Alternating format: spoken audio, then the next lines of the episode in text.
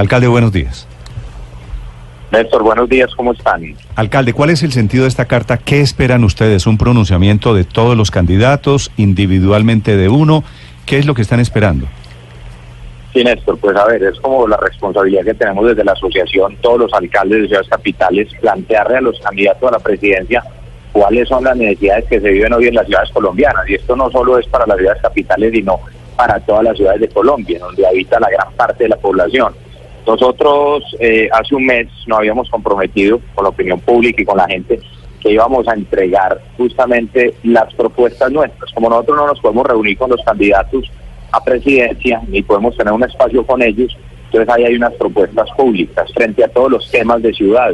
Están los temas de salud, los temas de desarrollo territorial, educación. Yo le podría desarrollar algunas de ellas que ayer cada alcalde era vocero de cada uno de los temas.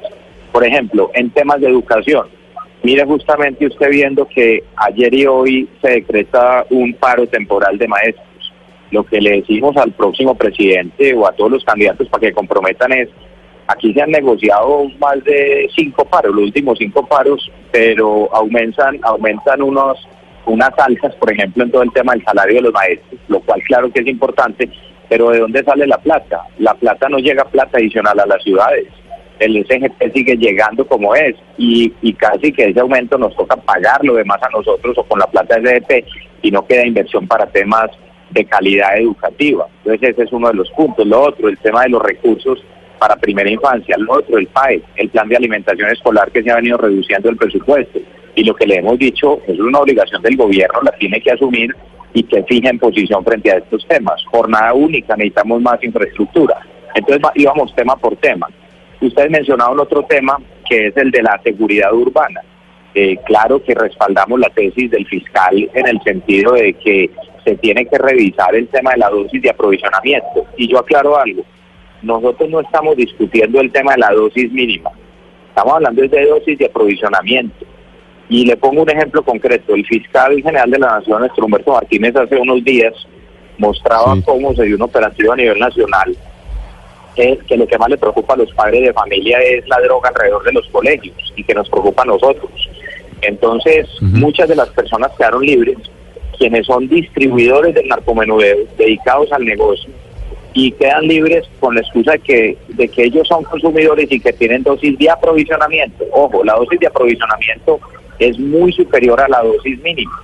Es decir, ah, no, es que, señor juez, yo soy adicto y yo tengo la dosis de aprovisionamiento para la semana o para el mes y salen libres. Eso es lo que nosotros estamos refiriendo. Hablamos sobre el tema del hacinamiento carcelario, de muchos otros temas. ¿Qué esperan ustedes en el tema de, de por qué hablan del tema de migración? ¿En qué estaban pensando? ¿Estaban pensando en el tema de Venezuela o en qué tema?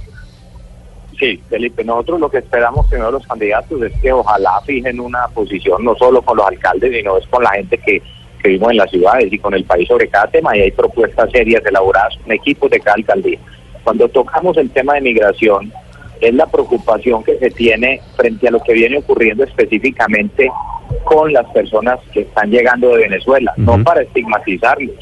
Hace algunas décadas fueron millones de colombianos los que llegaron a Venezuela Aquí lo que estamos diciendo es cuál es la posición de los candidatos frente a este tema, cuál es el apoyo a las alcaldías frente a, los temas de salud, de educación, cómo lo vamos a manejar, porque hasta ahora no hay una directriz clara y cada alcalde va manejando el tema como pueda.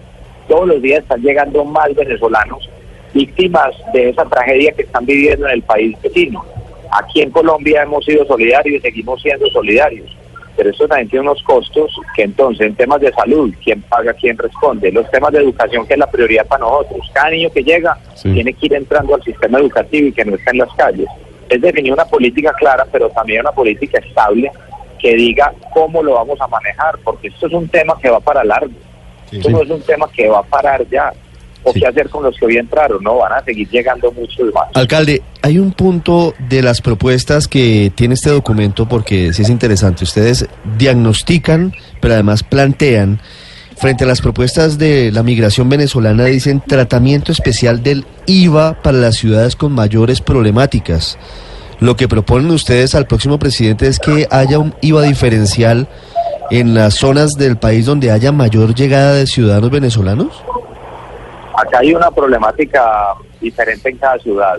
Ese punto, por ejemplo, han sido muy insistentes. Ayer el vocero, por ejemplo, de ese punto fue Augusto Ramírez, que es el alcalde de Valledupar. Él le puede hablar un poco más en detalle cuál es la situación que pasa allá, o pregúntenle al alcalde de Cúcuta cómo está la situación. Y ahí es donde nosotros también fuimos solidarios y es, venga que el gobierno nacional y el próximo presidente tiene que comprometer en cómo se va a manejar este tema. Mire, si para Medellín se ha vuelto complejo y nosotros estimamos que entre 30 mil, 40 mil venezolanos que han llegado a nuestra ciudad, imagínense en zonas de frontera o lo que está pasando justamente en, la costa. Es una situación que se está agravando, que se está volviendo muy compleja y que no hay una unidad de criterio frente al tema en el gobierno nacional. Nosotros como alcaldes no, no hemos tenido una sola reunión, por ejemplo, que no haya convocado el gobierno nacional, la Cancillería o Migración para decir, vea, este tema se va a manejar de tal forma. No, cada alcalde lo viene manejando y esto tiene unos efectos graves también pues para las diferentes poblaciones. Sí, lo que esperan las ciudades, lo que esperan las regiones de los de los candidatos presidenciales o del próximo presidente de Colombia. Señor alcalde Federico Gutiérrez, gracias. No, gracias.